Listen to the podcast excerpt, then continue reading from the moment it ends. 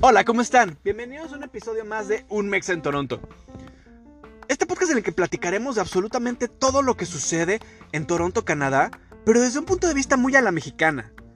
Platicaremos todo lo que hay que saber acerca de turismo, trabajo, educación, comida, estilo de vida, dónde ir, dónde no ir, dónde comprar, dónde ahorrar un poquito más, en fin, tendremos muchísima información. Tendremos también una larga, larga lista de invitados que nos acompañarán con sus experiencias, sus anécdotas, sus historias, dónde estudiaron, dónde trabajan, qué hacen de su vida, qué les gusta de la ciudad, qué no les gusta de la ciudad, en fin, un montón de información. Todo este contenido es para ti, que tienes las ganas de venir a Toronto y no tienes idea cómo, para ti que tienes poco tiempo en la ciudad y quieres conocer un poco más de ella, para ti que tienes un viaje en puerta y te gustaría tener más información de dónde ir, qué hacer y demás, o incluso para ti que tienes mucho tiempo viviendo en Toronto y quieres escuchar más historias de mexicanos como tú, esto es también para ti. Y bueno, síganos en redes sociales, Facebook e Instagram como Un Mexa en Toronto. Sin más, los dejo con el siguiente episodio. Muchas gracias y bienvenidos. ¡Yay! Ok, bienvenidos a un episodio más Muchas gracias por acompañarnos. No se les olvide seguirnos en redes sociales, arroba un mexa en Toronto en Facebook y en Instagram. Ahí déjenos todos sus comentarios, les prometo que todos los leo. Eh, si quieren también dejarnos inbox de preguntas que les salen a, través de, estos episodios, eh, coméntenos, coméntenos todo. Estamos ahí muy al pendiente de, todo, lo que, todo lo que nos ponen. Y con muchísimo gusto, después de este tema que va a ser un tanto escabroso y controversial, que seguro van a generar dudas y comentarios. Con muchísimo gusto ahí estoy para ustedes. Em, como lo leyeron en el título, hoy vamos a platicar de mitos y realidades acerca del trabajo como turista. ¿Qué es esto? El trabajo que se hace cuando uno viene por seis meses, que es el, el tiempo máximo que da el gobierno de Canadá y de México para estar aquí sin un permiso ni de estudiante ni un permiso de trabajo. Entonces, em, no vamos a hacerlo en base, yo no me voy a poner a leerles las leyes, em, los, eh, las regulaciones, ni nada de acerca de los impuestos y demás. Simplemente me voy a ir sobre los mitos y las realidades. ¿Qué es esto? Todos los comentarios que he ido que he ido recabando de páginas de Facebook, de, em, de comunidades mexicanas y comunidades latinas aquí en Toronto, porque de verdad amigos hay muchísima desinformación, hay muchísima em, ignorancia en muchos temas y esto lo único que genera más allá de que vengan o no vengan a trabajar ah, de forma legal o ilegal, genera que también esta, esta ignorancia y esta falta de conocimiento nos haga em, como objetos u objetivos para gente que se dedica a, hacer fraudes, para gente que se dedica a, dar trabajo y no pagar. Em, en fin, hay mucha gente que saca provecho de, estas eh, situaciones y esta falta de conocimiento que es lo que trata de evitar este, este episodio. No trata de invitarlos a que vengan a trabajar de manera ilegal ni de manera eh, o de manera legal. No nos pronunciamos ni a favor ni en contra de esto. Simplemente nos vamos a ir sobre datos reales y sobre comentarios que hemos ido recabando de estas páginas de Facebook. Hechos por otras personas que incluso ni siquiera viven acá, que nada más opinan por opinar. Em, y que, como les digo, pueden llegar a generar un daño mayor a nosotros como comunidad. Entonces, bueno, como les decía, voy a ir leyendo todas estas frases que fui encontrando, les voy a ir dando respuesta desde varios aspectos, desde el punto de vista como experiencia mía viviendo acá, em, ya desde hace unos años y, yo personalmente estuve en mucho contacto con trabajadores de sin permiso de trabajo eh, por distintos trabajos que, desempeñé aquí o que he desempeñado aquí en, esta ciudad. Em, tengo mucho conocimiento al respecto. También investigué acerca de leyes. Todos los puntos que voy a decir a, continuación, todos vienen sustentados en la ley. Entonces, eh, insisto, ojalá este podcast eh, lo puedan compartir para esa persona que ya está acá o para esa persona que saben que va a venir o eh, en fin, que lo que lo podamos compartir con quien sepamos que lo necesite en este momento. Vamos a empezar con la primera pregunta que últimamente es tendencia en, todas las páginas de, de, mexicanos en Toronto. Es, ¿ya se puede entrar como turista a Canadá? No. Eso es falso. No se puede entrar a, a Canadá como, como turista por la cuestión del coronavirus. Esto lo estamos grabando a mediados de enero de 2021 eh, específicamente el día 19 de enero. No hay una fecha próxima para poder abrir las fronteras a turistas. simplemente por el hecho de que la pandemia ha provocado que, se cierren las fronteras. No hay acceso de turistas bajo ningún supuesto. La única forma de, de poder tener acceso desde México aquí a Canadá es eh, con un permiso de trabajo, con un permiso de estudios, y esos incluso están un poco limitados, o em, solamente hay acceso si ya eres residente permanente o si ya eres ciudadano canadiense. Son las únicas personas que pueden, que pueden tener acceso ahorita aquí a la ciudad. Muy desafortunado sí, pero bueno, es la realidad. Yo sé que las cosas en México no están fáciles y que muchos queremos venir a, trabajar aquí a, Canadá, pues bueno, es, lamentable, como les digo, no hay una fecha tentativa. Ahora con, la vacuna probablemente em, los requisitos para poder entrar como turistas cambien. Em, de entrada he leído mucho que para los residentes temporales o los residentes permanentes de, de Canadá que vienen de México a Canadá, ya les piden que un día antes tengan la prueba del COVID antes de abordar el avión. Entonces no dudaría que en un tiempo cercano, además de esa prueba del COVID, te requieran que, ya estés vacunado antes de abordar el avión, ¿no? Entonces, eso es un supuesto, eso no, no lo sé, pero me imagino que para como son estrictos aquí en Canadá con el tema del coronavirus, seguramente eso es lo que sigue, ¿no? Ese es el paso que sigue. Bueno, resuelta esta duda, vamos a seguir con la siguiente. Eh, la frase dice, es fácil encontrar trabajo en cash aquí. en cash vamos a, llamarlo en efectivo. ¿Eso es verdadero? ¿Es fácil encontrar trabajo aquí en, Toronto eh, que te paguen en efectivo? Sí, sí es fácil. simplemente hay que elegir bien la temporalidad. Toronto es una ciudad que tiene distintas em, temporalidades para poder trabajar. ¿A qué voy con esto? Depende mucho, el trabajo depende mucho del clima. En verano es cuando más trabajo hay. ¿Por qué? Durante todo el invierno, eh, las empresas que se dedican a pues recoger nieve y demás ofrecen mucho trabajo, pero las empresas de construcción no. Igual las empresas de limpieza también tienen mucho trabajo durante invierno, pero siendo realistas, las empresas que más ocupan personal de pago en efectivo son las empresas de limpieza y las empresas de eh, construcción y mantenimiento. Estas empresas, en cuanto empiezan los fríos extremos, que son por ahí de eh, noviembre, muchas empresas dejan de trabajar. Y dejan de trabajar hasta mediados de marzo, marzo, abril incluso todavía. ¿No? ¿Por qué? Porque con, el clima frío no se pueden hacer trabajos fuera. Están, no están prohibidos, pero sí están muy regulados por el gobierno.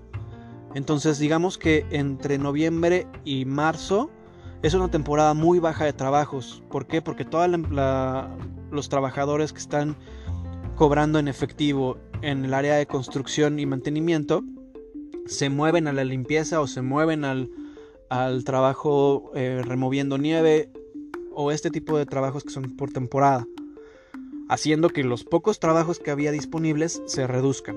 Entonces es una mala temporada para, visitar eh, como trabajadores entre noviembre y marzo, sí, sí, es una muy mala temporada. Pero después de abril, mayo, al reabrir todas estas empresas de, de, renovación, de construcción, de mantenimiento y demás, Obviamente la oferta de trabajo vuelve a aumentar muchísimo y existe la, la posibilidad de contratarse a buen sueldo y a buena forma de pago. Son dos cosas distintas las que, las que les estoy platicando. Sueldo es el, monto que vas a ganar eh, por hora. Y forma de pago, aquí hay muchas formas de pago. Te pueden pagar semanal, te pueden pagar al terminar el trabajo, te pueden pagar quincenal, te pueden pagar catorcenal, te pueden pagar, eh, bueno, catorcenal es una semana sí y una semana no. Y te pueden pagar hasta mensual. Se han escuchado mucho últimamente de trabajos de pago mensual. Eh, y muchas veces cuando vas empezando, pues esos trabajos no te ayudan. ¿Por qué? Porque pues, ya vienes con muchos gastos y tienes que esperar hasta el fin de, mes para recibir eh, un pago, ¿no? Entonces, eh, esos son los dos rubros que yo creo que son importantes. Entonces, dando conclusión a esta primera, a esta primera frase, es fácil encontrar trabajo en cash, sí, pero depende mucho de la temporada. Si lo buscas entre noviembre y marzo no lo vas a encontrar o lo vas a encontrar de manera muy compleja. Y eh, en adelante de mayo a octubre eh, sí, hay mucha más posibilidad de encontrar trabajo en cash. Otra que encontramos es, en cuanto llegas a Toronto consigues trabajo. Mucha gente dice, eh, porque muchos, hay muchos comentarios preguntando, oigan, es fácil encontrar trabajo, eh, oigan, me quiero ir, soy, tengo tantos años y vivo en México y tengo estudios o no tengo estudios, o hablo inglés o no hablo inglés y demás. Preguntan mucho en, Facebook y preguntan, ¿puedo conseguir trabajo fácil en cuanto llegue?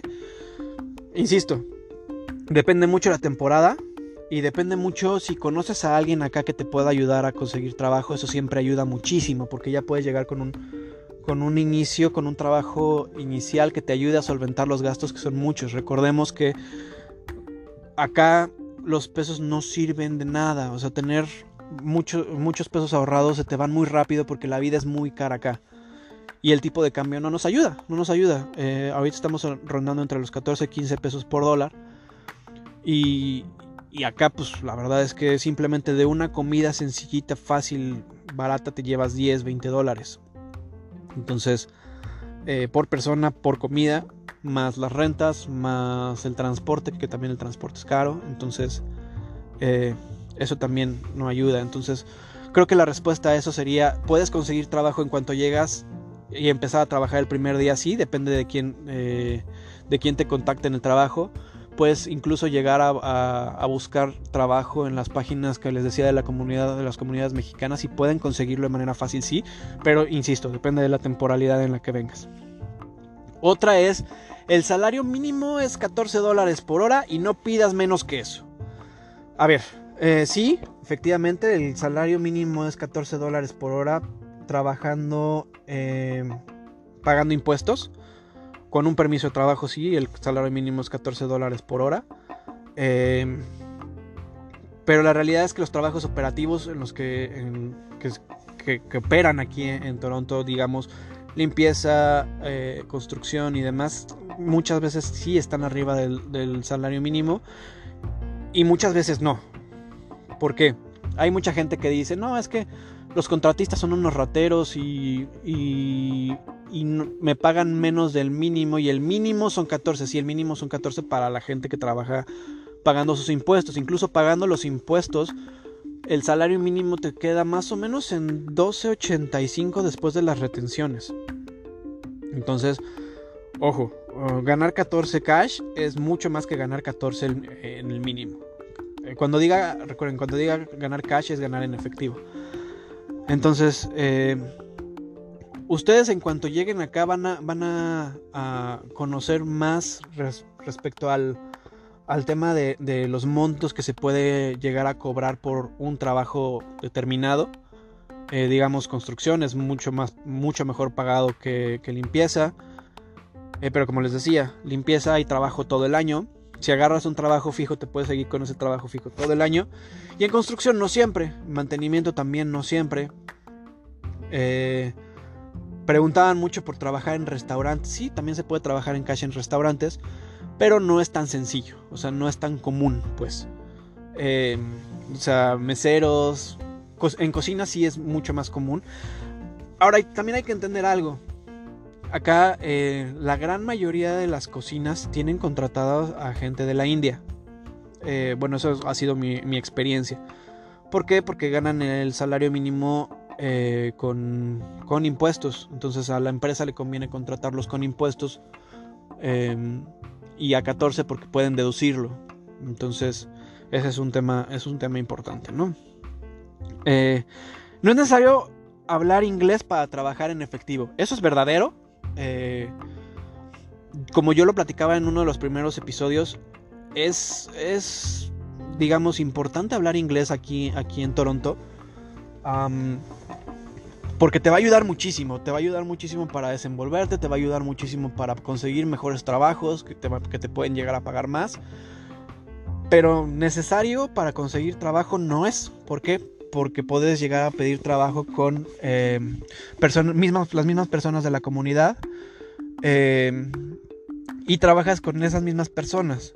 Ahora, lo que les decía en un principio, es importante o es preferible hablar inglés, aunque no sea mucho, eh, por lo menos entender y darte a entender un poquito, porque muchas veces si trabajas con, con mexicanos o con latinos y demás, pero siempre no falta la persona que se te acerca a preguntarte algo, a decirte algo del trabajo y puede llegar a haber accidentes si no hablas, si no hablas un poquito de inglés. Entonces, sí, en efecto es verdadero, no se necesita eh, hablar, eh, hablar inglés para poder conseguir trabajo acá o para vivir acá. No es Canadá y en específico Toronto no es una ciudad como la como podríamos hablar de Los Ángeles en Estados Unidos o Miami o algunas partes de Texas, en las que se habla español con, mucha naturalidad y con mucha... Eh, es muy común el, idioma español, incluso puedes ir caminando por la calle y vas a escuchar más español. Acá la realidad es que no, acá no hay tanta presencia de la comunidad latina, obviamente hay zonas, sí hay zonas en las que somos muchos, muchos latinos y muchos mexicanos viviendo, pero no es en el grueso de Canadá digamos que no es uno de los idiomas como oficiales, entre comillas, ¿no? Em, entonces, eh, pues bueno, ese, es mi punto de vista en cuanto, a, en cuanto al, idioma. A mí me preguntan muchísimo, oye, ¿necesito hablar inglés para poderme ir a Canadá? Yo les contesto a todos que no. La verdad es que no, porque puedes eh, recargarte en una de estas comunidades latinas e irte avanzando poco a poco. Conozco muchísimas personas que llevan años viviendo acá y que no hablan inglés o que incluso apenas están empezando a, aprender inglés. Este, y sobreviven aquí sin ningún problema. Sin embargo, siempre tienen a alguien cerca que les ayuda con el idioma. Yo, a mí me ha tocado muchas veces apoyar a, compatriotas que están un poco perdidos y no hablan inglés. Digamos que el, inglés aquí te va a ayudar para no pasarla mal eh, en ningún momento de la vida. Entonces, es una de las primeras recomendaciones que yo siempre doy. Si puedes aprender un poquito de inglés, yo sé que no es fácil, no, no son unas enchilamestas, pero siempre es bueno, siempre es, mucho mejor. Aunque no sea el, inglés británico perfecto, obviamente no. Pero con, algo que hables y que te puedas defender y que puedas pedir un café, que puedas pedir comida, que te, que te hablen y puedas como lograr contestar o lograr por lo menos entender, eso es más que suficiente. Ahora, ¿puedo trabajar en cualquier lugar en cash? Eso es falso. No se puede trabajar en cualquier empresa en cash. Em, a través de estos últimos años hemos encontrado una tendencia de las empresas y sobre todo del CRA, eh, las siglas son CRA, que es como la mm, entidad que se dedica a, a hacer la recaudación de impuestos aquí hay una tendencia de están poniendo una cantidad como de trabas o estorbos para que ya no se pueda contratar tan sencillamente o no se puedan declarar los pagos en efectivo. Y eso hace que pues, las empresas generen pérdidas y por lo tanto no conviene tanto contratar eh, personal en efectivo, ¿no? Entonces, no, no se puede trabajar en todas las empresas en efectivo. Y, y, es un tanto complicado en esa parte. Solamente son ciertos rubros y ciertas, ciertas eh, empresas. Por ejemplo, en algún momento dado, cuando yo recién llegaba acá, platicaba con, con, un compatriota y me decía, es que fui a pedir trabajo a una cafetería y me dijeron que no porque yo no era elegible para poder trabajar aquí. ¿Qué significa eso? Pues no eres elegible porque significa que no tienes permiso de trabajo, hermano. Eso es lo que significa, ¿no? Entonces mucha gente viene con la intención o con la idea de, bueno, puedo ir a pedir trabajo de lavaplatos en un, en un restaurante, de cocinero, de mesero, de garrotero, este, y muchas, muchos restaurantes ya no contratan, no contratan gente sin, sin permiso de trabajo. No por tanto un tema de que les va a caer la migra y se los va a llevar a todos, claro que no, eso no pasa aquí. Y eso es un mito también, que hay redadas para llevarse a, a mexicanos eh, deportados no existen y si han existido son realmente nada que ver con redadas en, Estados Unidos y generalmente son por llamadas dentro de la misma empresa. Eh, digamos que se ponen un 4 ellos mismos y no conviene, porque al final del día también la empresa o, el, contratista se lleva una buena multa por contratar gente indocumentada. Entonces, eh, regresando a la pregunta, no, no se puede trabajar en cualquier lugar. Esta me gusta mucho. Una empresa en la que trabajo en cash me puede dar permiso de trabajo. Eso es verdadero. O sea, no es fácil, pero se puede. Hay una figura que se llama el sponsorship, que es, eh, la traducción sería como patrocinio, eh, que la misma empresa en la que trabajas y tú te desenvuelves y te desenrollas bien en ese, en ese trabajo, yo he visto varios, varios casos de, mexicanos que, que logran hacer una buena relación con el patrón, este, en, ámbito personal y profesional, que trabajan bien, porque pues somos mexicanos, sabemos trabajar y, aquí la verdad es que se aprecia mucho la mano de obra mexicana. Em, y bueno, se mete un proceso en el cual no es por, como tal un permiso de trabajo lo que se ofrece, sino se ofrece un patrocinio para cubrir gastos, para, para solventar distintas situaciones que si gustan en algún momento dado profundizamos más en el tema porque es bastante amplio, pero digamos que contestando la pregunta sí, sí se puede, depende completamente del, del, patrón y no es un proceso sencillo, pero es un proceso que sí puede llevar a cabo un patrón. Ah, bueno, esto, esto lo contesté hace un poquito, pero podemos profundizar en él. Dice, ¿se puede vivir en Toronto sin hablar inglés? Lo comenté hace un ratito, sí, yo conozco muchas personas que no hablan ni, gota de inglés desde hace años y llevan años viviendo acá. Este... Y la verdad es que no la pasan también en, en ocasiones, pero vaya, viven eh, en la comunidad y consumen cosas de la comunidad y la verdad es que somos una comunidad bien grande. Somos una comunidad de mexicanos y de latinos en general bastante, bastante grande. Entonces te puedes envolver perfectamente sin hablar, sin hablar inglés o incluso sin dominar el idioma. Eh, con el tiempo aquí vas aprendiendo, sí, sí vas aprendiendo, pero no, esto no quiere decir que con, con seis meses acá regresas hecho un, bilingüe. No, la verdad es que no, no es así. Este, sí tienes que poner mucho de tu parte para aprenderlo y como insisto, yo recomiendo que traten de de aprenderlo un poquito. Hay aplicaciones gratuitas como Duolingo y estas que te enseñan desde lo más básico y puedes aprender, la verdad es que puedes aprender muy bien lo básico en unos meses echándole ganas. Acá hay clases de inglés eh, gratuitas que dan comunidades eh, eh, religiosas sin ningún costo, que son bastante, bastante buenas de hecho. Y, también te pueden ayudar. O sea, aquí la cuestión es tener las ganas de hacerlo. ¿no? Eh, claro, muchas veces por tanto trabajo no se puede, pero vaya, de que se, de que se puede tener la intención de hacerlo, se puede. Ah, me pueden contratar desde México, verdadero, sí, hay empresas que contratan mexicanos desde México para venir a trabajar a, a Canadá, eh, pero es un proceso distinto, es un proceso em, en base a, las habilidades y aptitudes que tiene que tener un mexicano. Lo platiqué en un, capítulo anterior en el que se tiene que, mm, que hacer cierto papeleo con el gobierno demostrando que ninguna otra persona que radique y viva en Canadá, ningún otro canadiense puede hacer el trabajo que, por el que están trayendo a esa persona. Ese proceso es largo y complejo. Em, he escuchado de varios, varios que se han quedado en el camino ¿Por qué? Porque pues, los patrones llegan al momento en que dicen, sabes que la verdad es que prefiero contratar a alguien acá, muchas gracias, ¿no? Y también he visto muchísimos casos de éxito de personas que viven, que trabajan en empresas transnacionales y solamente piden su cambio acá y viven súper felices aquí. Entonces, pues sí, contestando, sí es verdadero. Ok, ¿es ilegal trabajar en efectivo? O sea, trabajar y cobrar en efectivo. No, no es ilegal. Em, lo que es ilegal es no reportar ese ingreso a la CRA, al CRA, que es la de, la de los impuestos, que acá se llaman taxes. Eso sí es ilegal. Entonces, ¿a qué voy con esto? No es ilegal cobrar en efectivo siempre y cuando lo reportes. Como, como turista, trabajar se vuelve ilegal porque tú no tienes forma de, reportar estos impuestos como turista.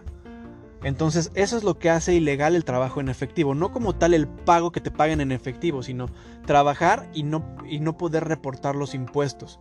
Eso es lo que hace ilegal el trabajo en efectivo, pero no como tal eh, eh, recibir dinero en efectivo, porque también es ilegal, por ejemplo, si tú tienes un permiso de trabajo como estudiante en el que nada más puedes trabajar cuatro horas al día, eh, reportar ese, ingreso y además reportar un extra en efectivo, eso es ilegal también. ¿Por qué? Porque no puedes trabajar más de las cuatro horas que te permite el gobierno. Igual, eh, de igual forma como, como lo comentábamos en el, ejemplo anterior, todo lo que no se reporta es ilegal. Entonces, esa es la, verdadera razón de por qué el trabajo en, como turista es ilegal. Em, em, ¿Es ilegal que las empresas paguen a los trabajadores en efectivo? No, no es ilegal, eso es falso. Em, cualquier empresa te puede pagar en efectivo siempre y cuando ellos declaren por qué te lo están pagando en efectivo y declaren eso como salida. ¿Qué es lo que ha estado pasando como tendencia en los últimos años? la CRA, la CRA, ha empezado a poner ciertos candados acerca de, de los pagos en efectivo y eh, no multas ni, condicionamientos, pero sí eh, no están dando tantos estímulos eh, fiscales como lo hacen con el pago vía nómina. Entonces eso a las empresas a la larga les conviene más contratar gente de nómina a través de la nómina, pues, que contratarlos en efectivo porque tienen más beneficios a la larga.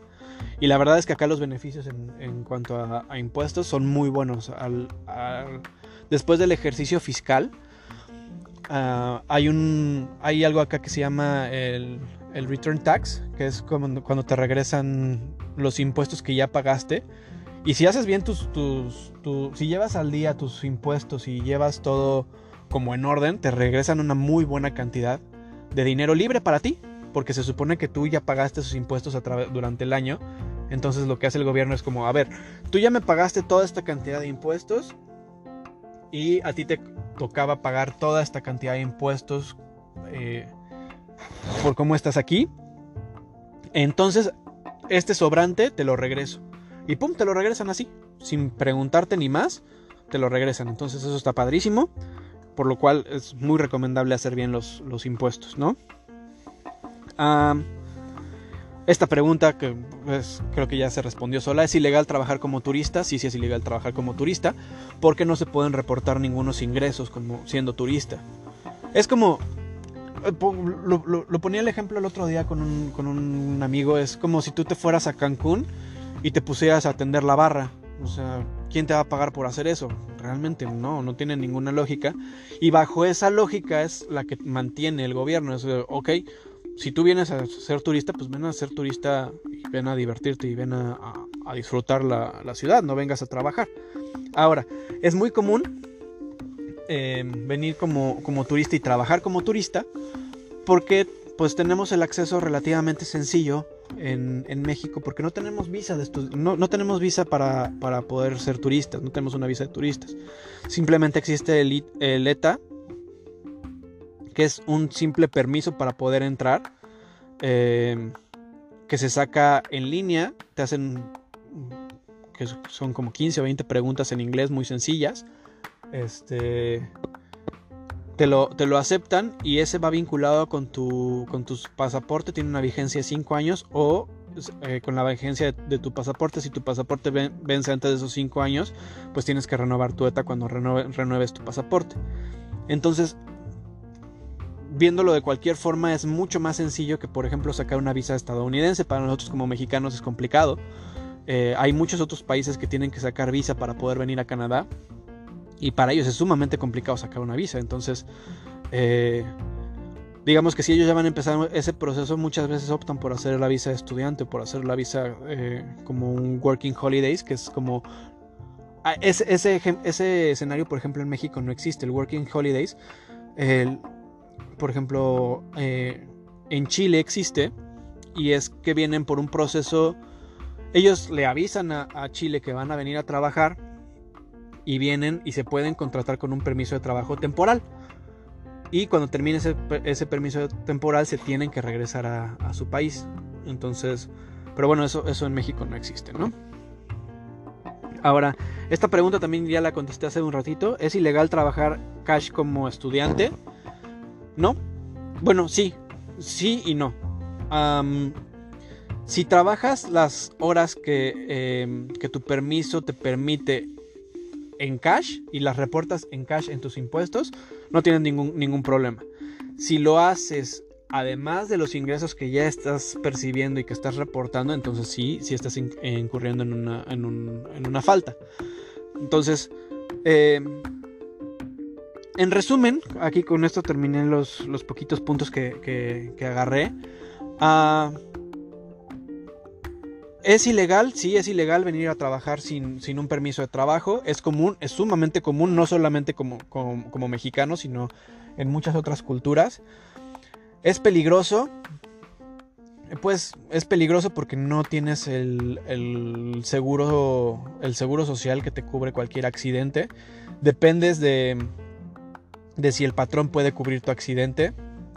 En muchos casos lo hacen, en muchos otros no. Depende mucho del patrón con quien estés trabajando. Por eso eh, los invito a que, investiguen un poco más antes de trabajar con cualquier persona. Porque de ahí depende un poco de su seguridad. Son buenos ingresos los que se tienen cuando, cuando trabajas en cash. Se puede vivir con ellos, sí no son tan buenos como un permiso de trabajo, pero también hay que considerar que no estás pagando impuestos. Entonces, digamos que es una por otra y, es considerable, ¿no? es bastante equiparable. Em, y bueno, no entraremos en, más detalles. Si, quieren que revisemos algún otro, alguna otra duda que tengan en este aspecto, con mucho gusto, coméntenos ahí en redes sociales. Eh, compartan este video, perdón, este video, este audio con, con las personas que sepan que, están ganando cash ahorita para que sepan un poco más de, los, de lo que, eh, de lo que están haciendo. Eh, compártanlo también con la gente que quiere, quiere venir a, trabajar a, Toronto o incluso a cualquier parte de Canadá. Eh, para que conozcan un poco más y no nos dejemos llevar por rumores. Siempre traten de, tener una segunda, tercera o cuarta opinión acerca de lo que dice la gente. Y bueno, con esto le doy cierre al, capítulo. Espero eh, les haya gustado. Espero que les haya sido útil. Y, bueno, cualquier comentario ahí en redes sociales, arroba en en Instagram y en Facebook. Muchas gracias. Nos escuchamos en el siguiente capítulo, que seguramente vamos a tener ya nuestro primer invitado. Espero que les haya gustado y me despido. Muchas gracias. Nos vemos en la próxima. Bye.